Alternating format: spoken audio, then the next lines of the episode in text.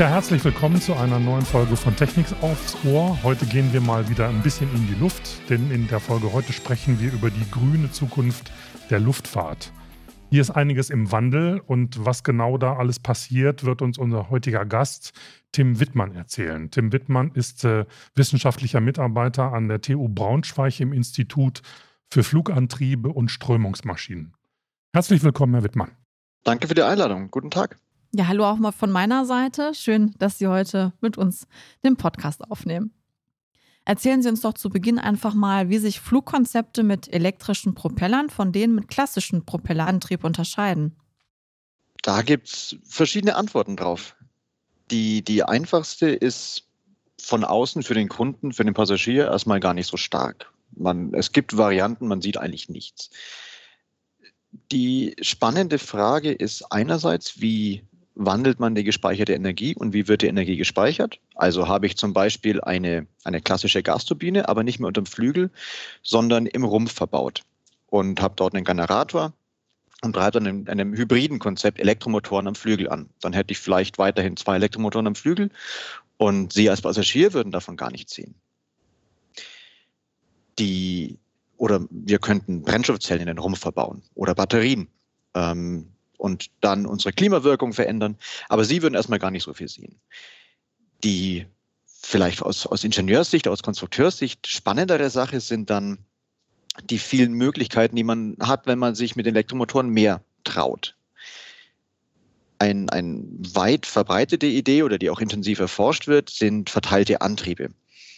Bisher war es so, bei den, bei den klassischen Flugtriebwerken, dass man möglichst wenige hat. Also alle neuen Flugzeuge haben genau zwei Triebwerke, die hängen irgendwo unterm Flügel und haben mit dem Flugzeug eigentlich sehr wenig zu tun. Die erzeugen den Schub, aber sie werden so konstruiert, dass sie vom Schwerpunkt richtig platziert sind, aber dass sie mit dem Flugzeug an sich sehr wenig interagieren. Und diese zwei verwendet man da bei den klassischen Verbrennungsmaschinen, sei es ein Kolbenmotor oder sei es eine Gasturbine, der Wirkungsgrad äh, sich steigert, je größer die Maschine wird. Darum ist es effizienter, nur zwei Triebwerke zu haben, anstatt von vier. Bei Elektromotoren funktionieren aber viele Sachen anders. Zum einen bekommt man bei sehr großen Elektromotoren Probleme mit der Kühlung und mit anderen Themen. Ähm, es ist aber explizit so, dass ein kleiner Elektromotor mindestens genauso effizient ist wie ein sehr großer Elektromotor. Das heißt, der Konstrukteur hat jetzt die Freiheit, nicht nur zwei Propeller ans Flugzeug bauen zu können, sondern vielleicht auch zehn oder zwanzig. Und diese verteilten Antriebe ermöglichen es dann, dass die, die Propeller, je nachdem, wo die platziert sind, mit der Flugzeugaerodynamik interagieren. Zum Beispiel könnte man ähm, an Flügelvorderkanten äh, auf jeder Seite zum Beispiel sechs oder fünf Propeller auffädeln sozusagen. Und ähm, diese Propeller mit ihrer Abströmung interagieren dann positiv mit der Flugzeugaerodynamik mit dem Flügel. Und ähm, wenn man sich sowas vorstellt, dann glaube ich, sieht man als, als Kunde, als Passagier schon einen deutlichen Unterschied. Und da sind wir noch gar nicht bei irgendwelchen Nurflügler, Blended Wing, Body, alle möglichen anderen Ideen. Mhm. Jetzt sind wir ja gerade schon sehr fachlich unterwegs gewesen mit der Frage von der Sarah. Ich würde gerne nochmal äh, eine Stufe runtergehen oder mich dafür interessieren, wie denn im Moment so die Situation in der Flugzeugindustrie ist. Da scheint ja im Moment richtig was los zu sein. Wir reden hier von Klimaerwärmung, von Klimawandel und so weiter und so fort. Inwieweit spielt denn Ihre Forschungs- und Entwicklungsarbeit in diese Themen mit rein? Oder wird da irgendwas beschleunigt oder ist da irgendwas beschleunigt worden in den letzten ja, Monaten, Jahren, seitdem wir über das Thema Klimawandel überhaupt reden? Sicherlich. Also es, es gibt ja diesen Begriff der Flugscham, den lehne ich persönlich ab. Ähm, wenn man ganz ehrlich ist, ist Fliegen eigentlich eine sehr, sehr klimafreundliche Technologie. Wenn, wenn Sie in den Urlaub fliegen, dann, dann brauchen Sie pro Person, pro Sitzplatz etwa drei Liter. Ein vollbesetztes Auto ist da besser, aber das muss auch über Berge fahren, das braucht Infrastruktur. Das kann nicht die, die, die direkte Linie fliegen. Insofern ist Fliegen eigentlich eine sehr saubere Technologie. Das Problem ist, dass das Flugzeug immer sehr weite Strecken zurücklegt. Das Problem ist also, wenn man so betrachtet, nicht das Fliegen, sondern das Reisen. Die weiten Strecken, ob sie auch mit dem ICE von, von hier nach, nach Sydney fahren, das ist ähnlich dreckig sozusagen, ähnlich klimaschädlich wie ein Flugzeug. Wir haben also ein Problem mit der Mobilität an sich und das sehen wir ja auch ähm, bei der Automobilindustrie, die ja auch bei der Elektrifizierung gerade in, in sehr großen Schritten vorangeht. Wenn wir jetzt das Fliegen, das unbestritten für weite Strecken ähm, und auch für viele Routen, zum Beispiel über Gebirge, über Meere etc., die beste Wahl ist, ähm, klimafreundlich sein soll, dann müssen wir da ganz grundsätzlich Sachen ändern. Und da merkt man, um auf Ihre Frage zurückzukommen, schon einen, einen deutlichen Schub in den letzten Jahren. Das, das Klimabewusstsein ist, ist, glaube ich, sehr stark gestiegen. Und auch die politische Bereitschaft und auch die gesellschaftliche Bereitschaft, dort etwas zu ändern. Denn da kommt auf die Luftindustrie schon eine, eine sehr große Herausforderung zu. Äh, in technologischer Sicht, auch in Kostensicht, ehrlich gesagt. Aber ich finde es persönlich gerade sehr, sehr spannend, ähm, als junger Ingenieur sozusagen, ähm, dort mitwirken zu können und ähm, zu sehen, wie sich etwas ändert. Jetzt mal so ein bisschen überspitzt gesagt, aus Ihrer Antwort heraus formuliert, ähm, stellt sich mir die Frage, warum dann überhaupt die Notwendigkeit besteht, alternative Antriebe äh, in der Luftfahrt zu kreieren, wenn das doch so eine saubere Technologie ist. Sehr gute Frage, danke. Ja, sauber im Vergleich zu anderen Verbrennungstechnologien. Es ist mhm. unbestritten so, dass, dass die Luftfahrt äh, einen signifikanten Klimaeffekt hat. Mhm. Ähm, der CO2-Ausstoß sind so zwei, drei Prozent des weltweiten Ausstoßes. Das erscheint noch nicht mal so viel. Das Problem ist eher, dass die Schadstoffe, dass die Emissionen in der großen Höhe freigesetzt werden, wo sie deutlich stärker wirken. Das heißt, von der Klimawirkung ist die Luftfahrt eher so bei acht bis zehn Prozent. Aufgrund verschiedener Effekte, zum Beispiel die Zirren, die, die den Klimawandel, den Treibhauseffekt verstärken, also die, die hohen Wolken ähm, die Kondensstreifen.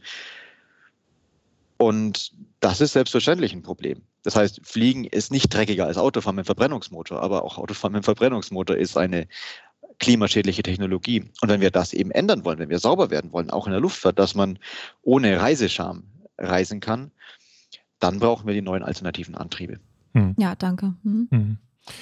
Jetzt gibt es natürlich die von Ihnen gerade skizzierten Vorteile, was das Thema äh, Senkung der CO2-Emissionen angeht. Aber gibt es denn auch noch andere Vorteile, die die neuen Antriebssysteme, äh, so wie Sie sie entwickeln für Fluggesellschaften, attraktiv machen oder die Sie dafür überzeugen können, in diese neuen Technologien zu investieren?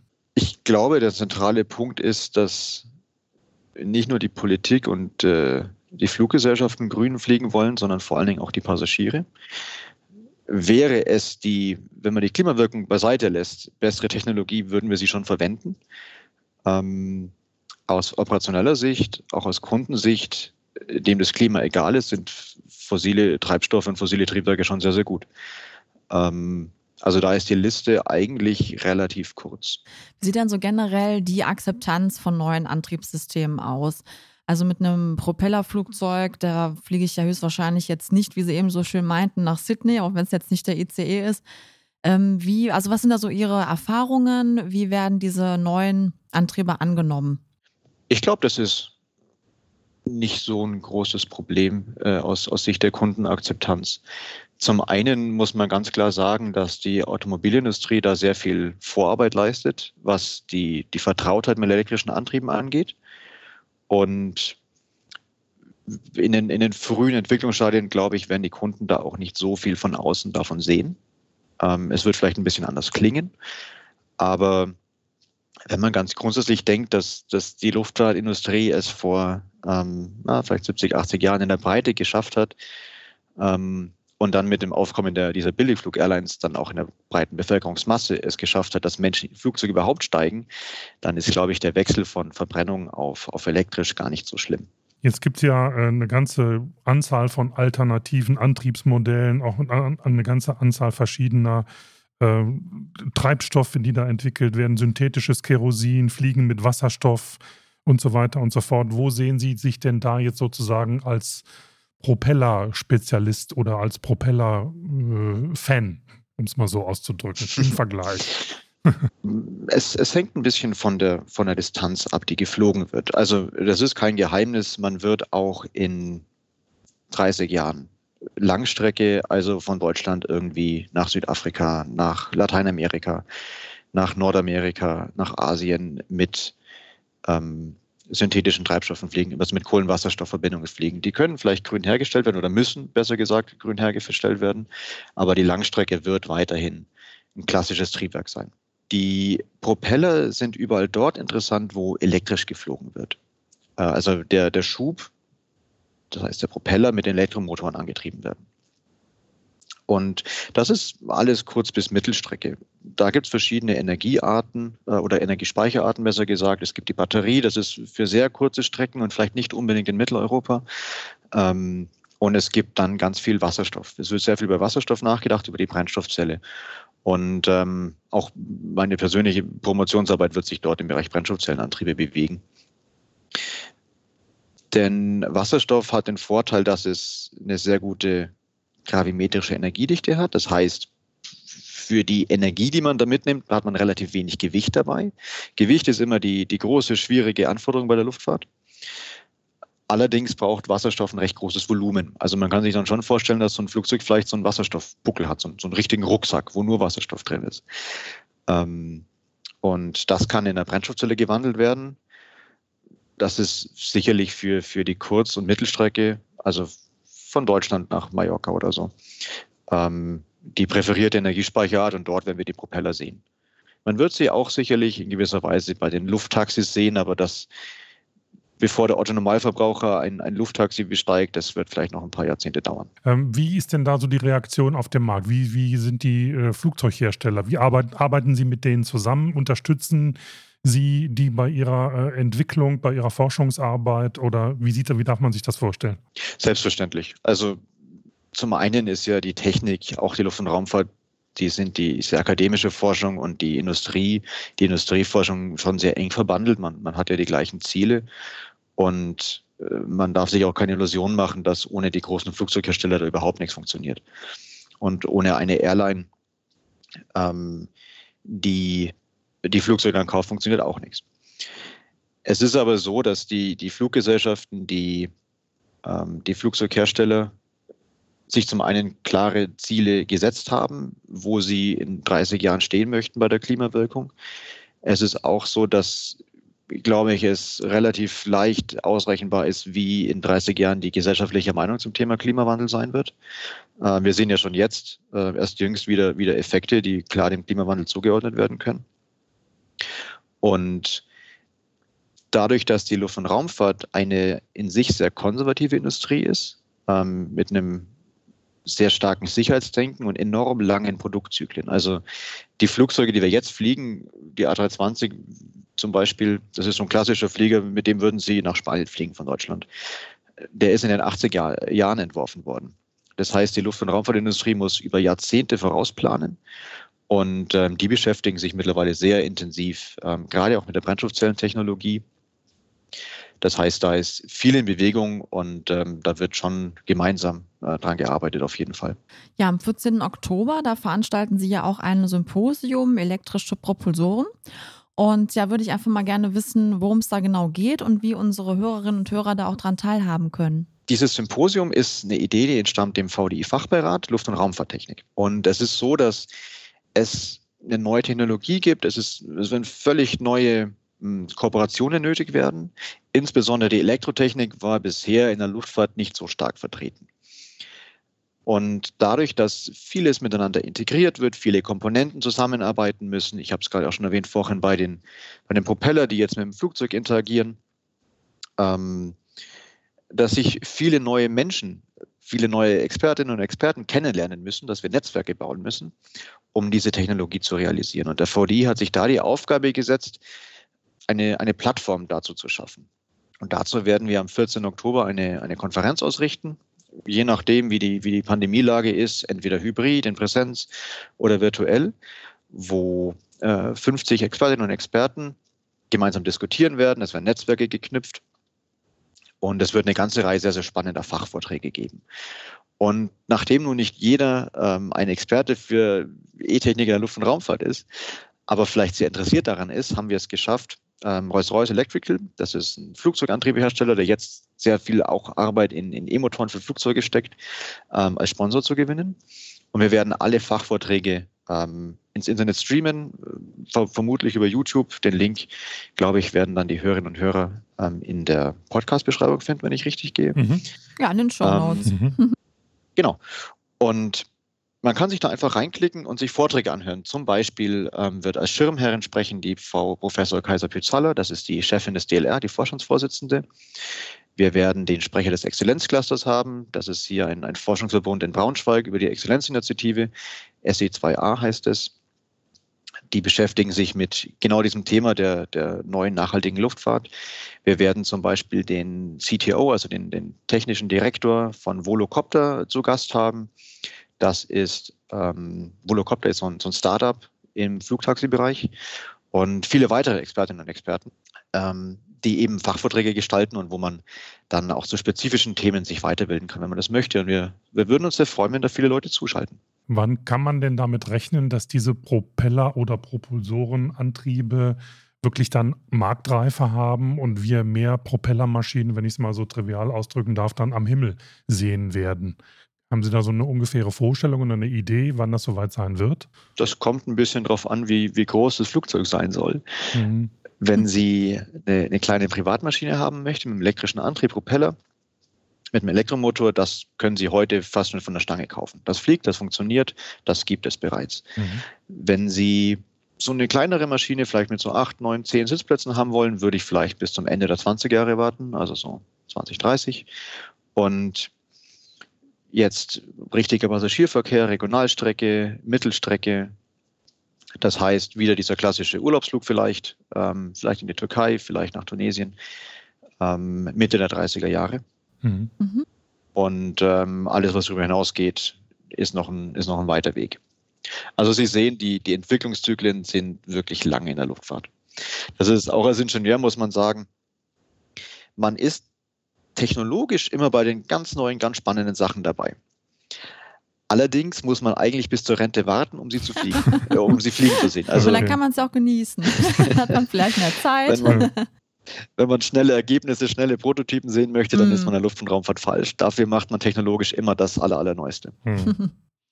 Ist es denn jetzt vielleicht Anschlussfrage daran, hat sich denn durch diesen, diese Klimawandeldiskussion, hat sich da irgendwas Positives verändert bei den Entwicklungszyklen oder gibt es plötzlich vielleicht mehr, ich weiß es nicht, Fördergelder von Bundesregierung oder so? Die, haben Sie da eine Veränderung festgestellt in, in, den letzten, in der letzten Zeit, wo Sie sich mit diesem Thema auseinandersetzen? Oder vielleicht auch andersrum gefragt, hat Corona dieses ganze Digitale, was daraus entstanden ist, also Zunahme virtueller Meetings oder so, auch irgendeine Veränderung mit sich gebracht oder können Sie so weiterarbeiten wie bisher? Sicherlich gab es kurzfristige Einflüsse. Ich meine, die Industrie, das weiß jeder, hat schon sehr, sehr stark gelitten unter Corona, ähm, weil ja quasi ein Jahr lang niemand geflogen mhm. ist. Das hat man in Teilen auch in der Forschung gemerkt, insbesondere in, in Forschungsprojekten eben, die direkt von der Industrie bezahlt wurden. Denn ähm, die Lufthansa als Beispiel hat sicherlich im Moment andere Themen, äh, wenn sie kurz vor der Insolvenz steht, als, als Forschung zu finanzieren. Ich glaube aber langfristig ist das eher ein kurzer Effekt. Wie gesagt, die Zyklen sind sehr, sehr lang und dann ist Corona eigentlich auch wieder nur eine kurze Episode. Mhm. Hoffentlich. Hoffentlich, mhm. ja. ja. Corona hat weniger Einfluss, glaube ich, auf die Fördergelder. Es ist schon eher so, dass, dass die Gesellschaft Einfluss auf die Fördergelder hat. Ähm, zum Beispiel wird ja auch im Herbst eine Bundestagswahl sein. Da wird sicherlich sehr spannend, wie die neue Regierung aussieht und ähm, wie sehr sie die, die, Forschung vielleicht das Fliegen gut findet, vielleicht das Fliegen schlecht findet und sich engagiert für eine neue grüne Luftfahrt. Aber man, man merkt schon ähm, in den letzten zwei, drei, vier Jahren, würde ich sagen, dass das Thema deutlich an Schub gewonnen hat und äh, auch deutlich mehr Forschungsmittel dafür bereitgestellt werden. Aus verschiedenen Quellen von, von der EU, von den Firmen ähm, und auch von den verschiedenen Ministerien in Deutschland. Jetzt haben wir zum Thema Klima- und Umweltschutz ja schon einiges gehört, einiges besprochen, aber wir haben ein Thema noch gar nicht angesprochen, was die Leute ja immer als erstes immer anführen, wenn es ums Fliegen geht, nämlich das Thema Lärm und Lärmbelästigung. Wie sieht es denn da mit diesen neuen Antrieben aus, die Sie entwickeln? Sind Propeller, ich frage es mal ganz platt naiv, leiser als Jetantriebe? Oder lauter? Ich habe es ein bisschen befürchtet, dass das Thema jetzt kommt. Ähm, Lärm ist eine, eine, sehr große Herausforderung. Man muss ganz klar sagen, dass Propeller in der Hinsicht einen großen Nachteil haben. Sie sind in ihrem, in ihrem Vortriebswirkungsgrad, das heißt, wie effizient können Sie die Energie vom Motor in Schub umsetzen, in, in Vortrieb, sind Sie sehr, sehr gut. Sie haben aber beim Lärm den großen Nachteil. Und das ist, dass sie eben nicht, nicht umhüllt sind sozusagen. So ein Triebwerk hat ja seine, seine Hülle drumherum, die Triebwerksgondel. Dort kann man viel ähm, durch bestimmte physikalische Phänomene, viel Lärm sozusagen festhalten, dass er gar nicht raus kann und auch viel Lärm noch wegdämpfen. Und das geht bei Propellern alles nicht. Das heißt, bei dem Quelllärm, das heißt wirklich, wie viel Lärm entsteht am Ort, ist es gibt es wenig Reduktionspotenzial. Was es gibt und was sicherlich auch gemacht werden wird, ist, dass man dadurch, dass diese Elektromotoren leichter sind, kleiner sind und man sie freier platzieren kann, dass man sie wohl so verbaut, dass sie den Lärm quasi abgeschattet werden, der Lärm abgeschattet wird. Sozusagen, man könnte Propeller auf den Flügel bauen zum Beispiel oder man baut sie, wenn man sich so eine Nurflügler-Konfiguration vorstellt, auf den Rumpf drauf, so quasi, dass das zwischen den, den Anwohnern am Boden und dem Propeller noch das Flugzeug ist, der Flugzeugrumpf. Das ist sicherlich der, die Maßnahme mit dem größten Effekt. Was noch dazu kommt, ist, dass Lärm nicht gleich Lärm ist, sondern es gibt ganz grob zwei Arten von Lärm. Das eine ist der Breitbandlärm, das ist ein Rauschen sozusagen. Und dann gibt es tonalen Lärm, also wo man richtig einen Ton hört. Und der, das menschliche Ohr, das, das menschliche Ton-Lärmempfinden nimmt die diese beiden Themen unterschiedlich unangenehm wahr. Der tonale Lärm wird als viel unangenehmer wahrgenommen. Wenn Sie irgendein Gerät haben, irgendeinen PC oder so, der so ein unangenehmes Pfeifen von sich gibt, das ist ein tonaler Lärm und es stört Sie viel, viel mehr, als wenn es nur ein bisschen rauscht. Und Propeller neigen aufgrund ihrer, ihrer Drehzahl und ihren, ihren einzelnen freien Blättern dazu, einen tonalen Lärm zu erzeugen. Das heißt, da gibt es ähm, große Herausforderungen und auch auf dem Symposium werden wir auch dazu einen sehr spannenden Vortrag sicherlich hören von Professor Delfs zum DLR. Aber ich vermute, die Ingenieure werden Großartiges leisten, dass es nicht, leise, nicht lauter wird, aber einen, einen riesigen Sprung Richtung leise muss man sich, glaube ich, zu Beginn ähm, leider mhm. nicht erhoffen. Ja. Mhm. Also ich persönlich finde Propellerlärm, wenn man es so nennen darf, wesentlich angenehmer als den, den Lärm von den, den Turbinen erzeugen. Ja, also ich ehrlicherweise. Ich, mhm. ne, ich habe mal ein paar Jahre für eine Fluggesellschaft gearbeitet und habe das immer hautnah sozusagen mitgekriegt. Okay, ja. Ja, ich hätte noch eine Frage, die so in Richtung Recycling abzielt. Und zwar würde mich interessieren, inwieweit Sie sich konkret mit dem Thema Recycling bei elektrischen Propellern befassen. Ich persönlich sehr wenig. Mhm. Ähm, liegt daran, dass wir ein, ein Institut sind, das sich vor allen Dingen mit, mit Strömungsmechanik beschäftigt. Also wir versuchen die Strömung durch, durch Auslegungen, durch, durch bestimmte Maßnahmen so zu gestalten, so zu modellieren, dass sie möglichst wenig Verluste erzeugen und einen möglichst guten Vortrieb bekommen. Und der Propeller an sich ist erstmal ein, ein sehr kleines Bauteil. Da ist nicht viel Material dran, außer ein bisschen Kohlefaser vielleicht. Recycling ist in der Hinsicht ein viel, viel wichtigeres Thema beim Gesamtflugzeug und mhm. bei, den, bei den Batterien zum Beispiel. Mhm. Genau, ist ja, ja auch aus dem Automobilbereich bekannt.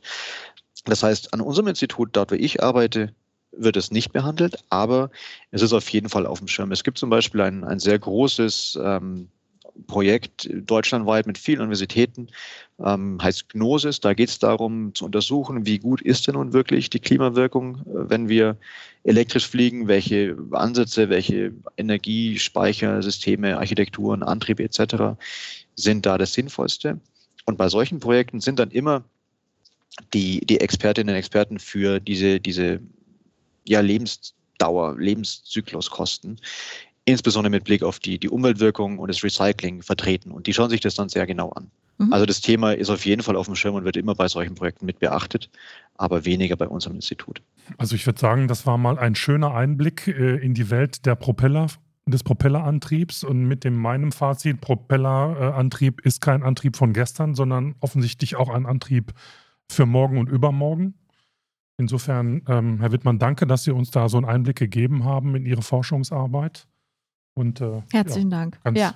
Danke für Ihre Zeit. Sehr gerne. Ja, okay, gut. Ja, dann wie immer der Hinweis auf die Show Notes. Da packen wir noch entsprechende Links rein und auch ähm, den Hinweis dann zu dem Symposium. Wer da Interesse hat, kann sich da gerne nochmal informieren. Genau. Und wenn ihr mit uns in Kontakt treten wollt, wenn ihr Vorschläge habt für Themen, die wir aufgreifen können, dann schreibt uns bitte unter podcast.vdi.de. Wir freuen uns über jede Zuschrift. Und ich sage Dankeschön und bis zum nächsten Mal. Tschüss. Technik